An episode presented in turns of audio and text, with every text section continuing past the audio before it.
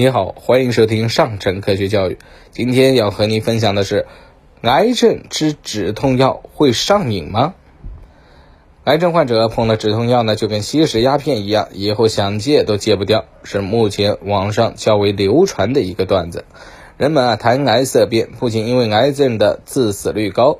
抗癌过程中的疼痛也成为患者和家属面临的难关。据统计，约有百分之七十五到百分之九十五的晚期癌症患者与疼痛相伴，其中三分之一为重度疼痛。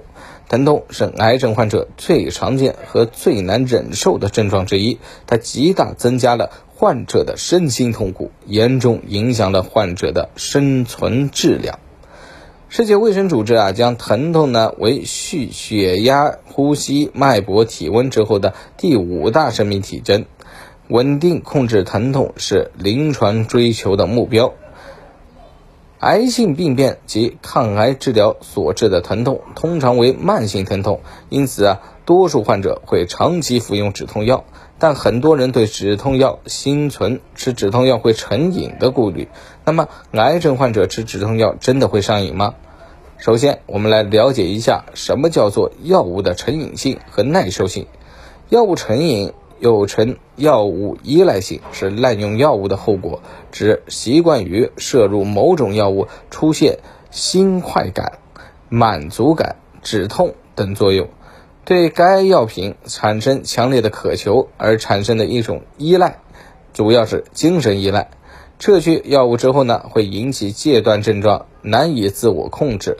而药物的耐受性，也就是身体依赖，是人体对药物反应性降低的一种状态，往往在连续多次服药以后呢，会的发生，表现为。增加剂量才可以达到原来服药的效应。一般情况下，停止用药一段时间以后，其耐药性可以逐渐消失，重新恢复到原有对药物的反应水平。世界卫生组织癌痛三阶梯镇痛原则中啊，明确指出，应根据患者的疼痛程度，有针对性的选择不同强度的止痛药物。癌症疼痛管理药学专家共识中也详细阐明不同类型止痛药物的使用规范。